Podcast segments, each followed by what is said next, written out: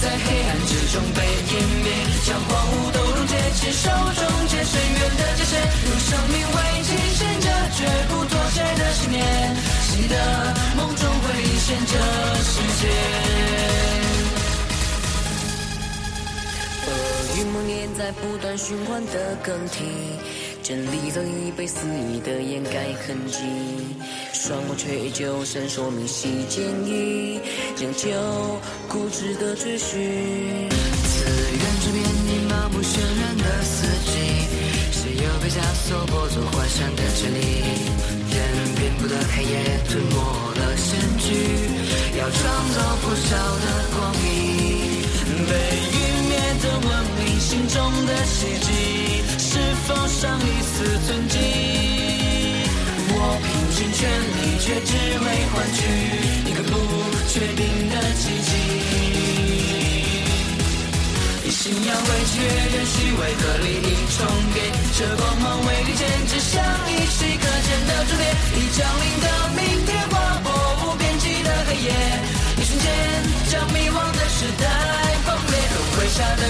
誓言，是年间交错的视线，这羁绊的热血，融化时空法则的锁链，回忆化作勇气，静静在脑海中浮现。你的梦总有一天，让全世界听见。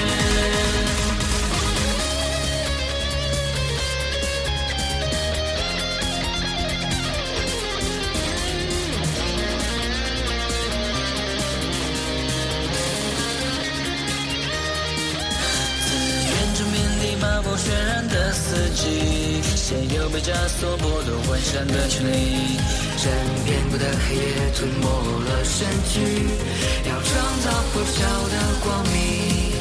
被湮灭的文明，心中的希冀，是否尚一丝存迹？我拼尽全力，却只为换取一个不确定的奇迹。信仰为契约，任虚伪和利益重叠，这光芒为利剑，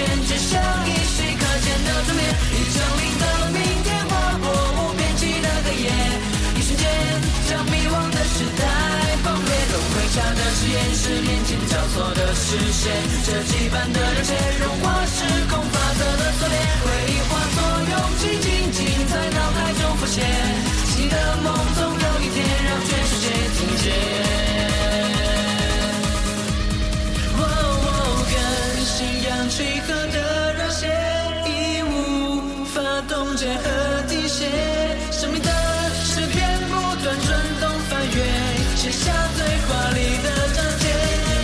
以信仰为契约，任虚伪和利益重叠，这光芒为利剑，指向一息可见的终点。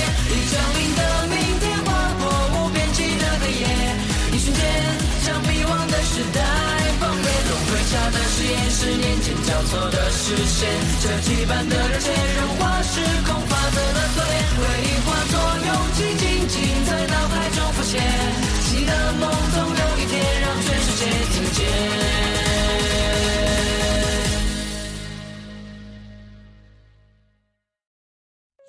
大家好，欢迎来到我爱看小说，我是主播杨柳燕。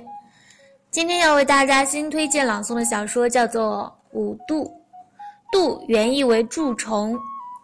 当大乱天下的外族退居关外，移居中原的胡人备受歧视，美貌却身份卑贱的胡女安梅，在意外得到怀鬼赠送的五只渡虫后，人生竟由此巨变。当名满洛阳的服氏长公子与一名狐女定情，这位桀骜的贵公子才明白，他与她的缘分竟是半点都不由人。如果短暂的一生可以有机会体验这五种截然不同的身份，你是否会欣然向往？善良美好的女子安梅，自卖给别人为妻后受尽欺凌，正欲离家出出走。竟意外邂逅村中的槐树之神，得到了他赠送的五只杜虫杜虫精。据说这五只杜虫精正是韩非子所言的五种有害国家的人群象征。遇到困难时，吞下一只便能脱离困境。于是在漫漫寻夫路上，安梅借助那些蠹虫的力量，一次次完成性格上的蜕变，渡过难关，也一次次实现地位上的跨越，直至遇见命定的男子风流刺史福长清。五度第一章。秦州始平郡扶风县西南的小泽村里。安梅正趁着傍晚的片刻闲暇，将满是伤痕的手臂泡进冰凉的溪水中。重重的溪水在水势缓和处绕了一弯青红，正倒映出她愁苦的面庞。那是一张很漂亮的脸，肤色像嫩白的羊酪，五官深邃而精致，尤其是额发下一双乌亮的眉，好似细长的新月，斜尾又微微上挑。在凝脂般嫩薄的额角流转着青色的光彩，然而这样的一双风流的眉，此刻竟蹙着，眉下黝黑的眼珠犹在浓密的睫毛中缓缓发颤。我要去找他。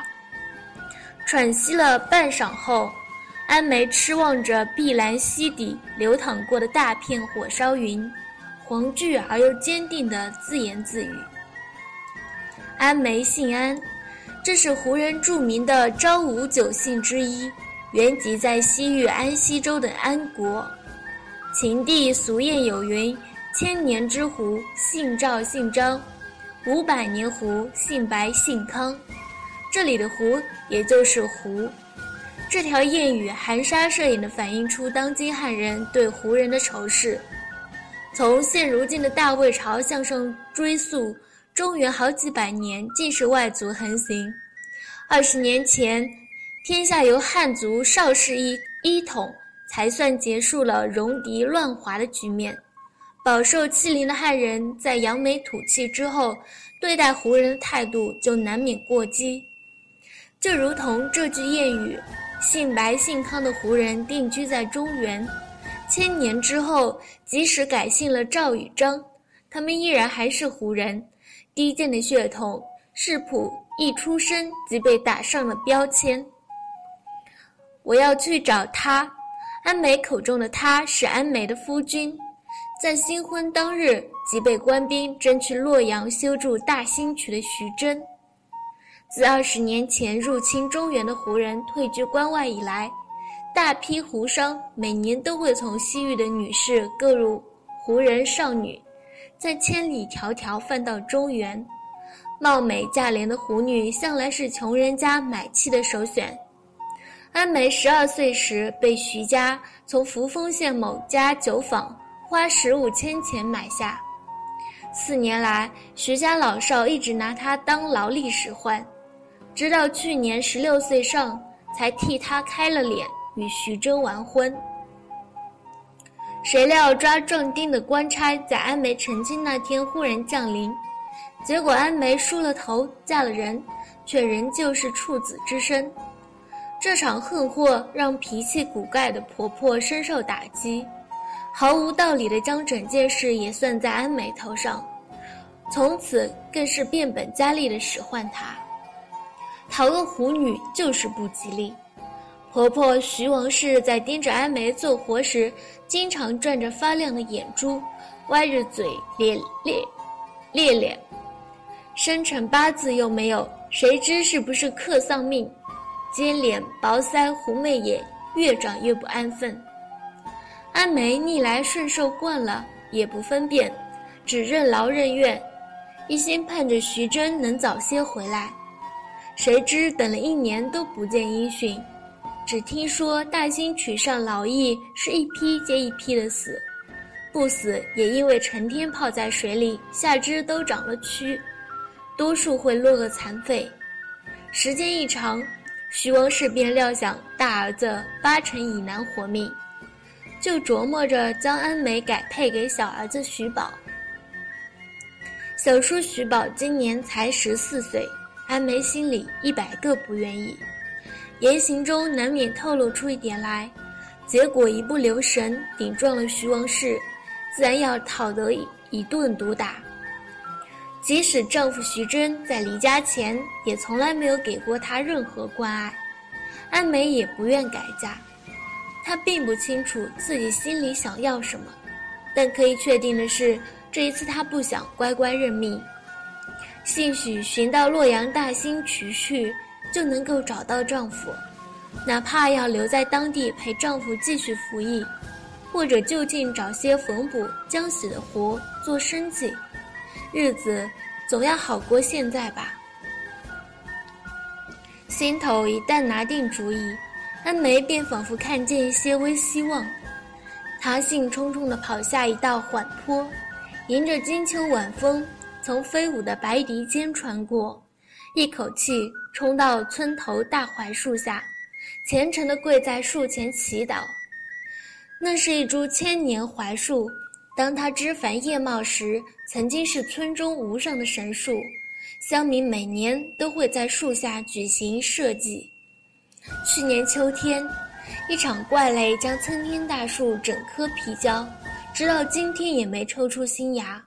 村中长老认为神树是遭了天谴，冥冥中必然有些不吉利的因由，因此便撤去了树下的祭坛长幡。取消祭祀后，村人也渐渐不将这棵槐树放在心上。除了不敢擅自将枯死的大树劈了做柴烧，平日路过哪里肯多看一眼。村中只安梅还惦记着这棵槐树，时常会悄悄来跪拜祈祷一番。有时挑水路过，还会不死心的给树浇点水，指望它有一天还能活过来。怀神保佑，保佑我去洛阳能找到夫君。保佑我今夜出行顺利。安梅双掌合十，正念念有词，却见周遭天光一暗，苍穹中无边无际的火烧云在刹那间湮灭。冰冷的暮色倏然而降，安梅被这突如其来的异象吓住，好半天不敢动弹。就听枯死的槐树后，突然响起一声悦耳的笑。接着是脚步声稀稀碎碎碎，似乎一个人正踏着浅草向安梅走来。从前七嘴八舌围着我吵，我都懒得理；如今就剩下一个信徒，我倒有兴趣听听他求什么了。安梅瞪着从槐树后绕出来的青衣男子，张口结舌，傻了眼。那青衣男子望着安梅，一劲的笑。安慰她道：“你别怕，我就是这棵槐树。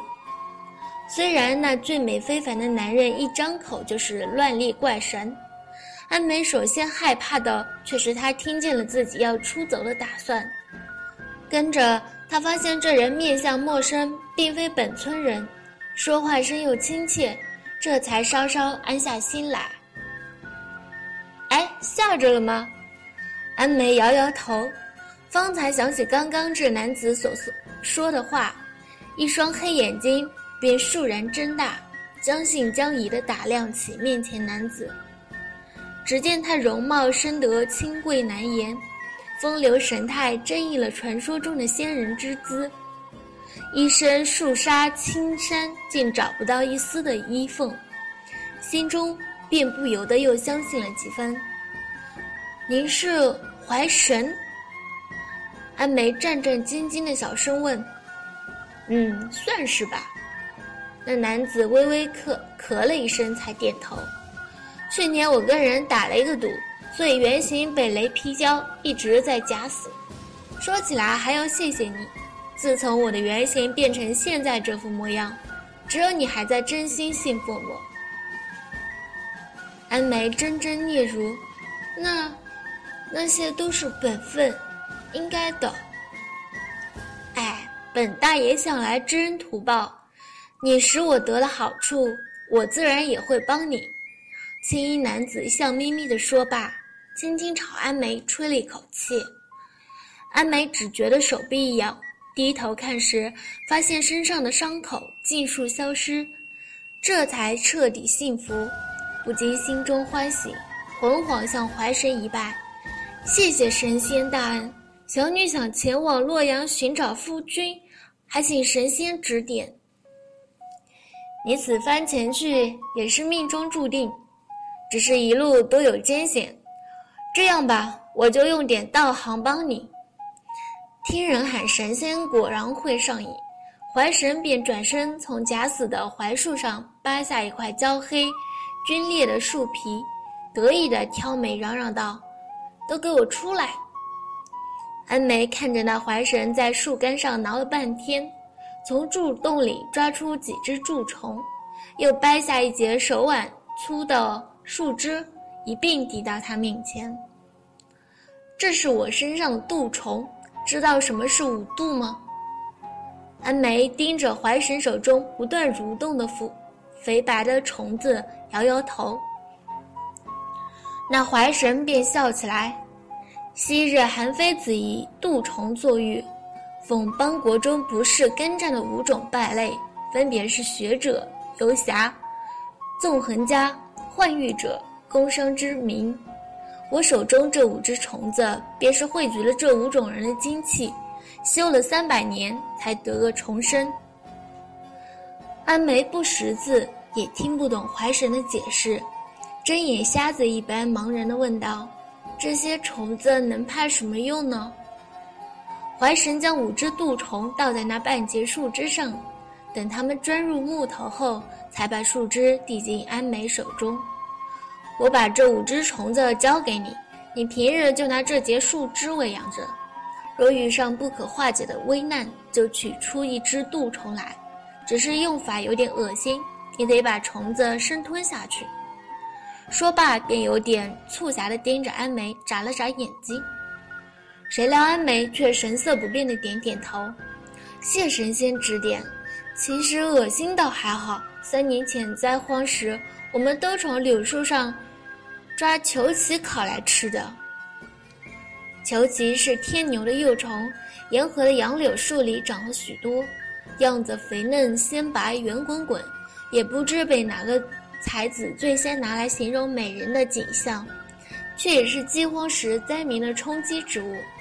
柳柳树真他妈恶心！却见那怀神脸色一白，大惊失色的捂嘴转身。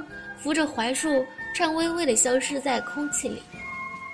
安梅捧着树枝，怔怔看着眼前的槐树，好半天回不过神来。最后，他恍恍惚惚对着槐树又磕了三个头，这才站起身，珍重地离开。稍后，却听见槐树后响起一句凉凉的嘲讽：“你身上的虫子倒有点恶心，轮我就是真他妈的恶心。”被人当成神仙就是不一样啊，是吧，怀神？少少啰嗦！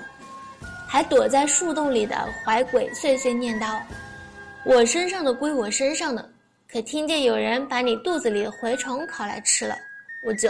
呃，不是蛔虫，是球蜞，比你身上那些蠹虫不知风雅了多少。说起来，那些虫子明明是自己修炼成精。”你也好意思对那凡人夸口是有你的道行？要不是住在我身上，凭他们能修炼成精，白吃白住那么多年，当然算我身上的道行。强词夺理，呵呵，你就不忍吧，老柳，你是气不过我打赌打赢了呢，也不想想这一年我吃了多少苦。放心吧，我一定会把你的原形好好磨成一口棺材。梅兰竹菊鸳鸯双喜，花样随你挑。我就喜欢听你说冷笑话。被怀鬼叫做老柳的柳鬼冷笑道：“好，我就要那鸳鸯双喜纹样的。”怀鬼相当无语。对了，你把我原形磨了棺材，我没事该往哪里晃荡去呢？这倒是怀鬼事先没料到的状况。人天打雷劈不是白挨的。人争一口气，树争一口棺，那棺材是绝对、一定以及肯定要做。看见我头顶上那根树叉叉没？见你蹲。行，勉为其难的轻轻一声应，尾调里竟含了点欢喜。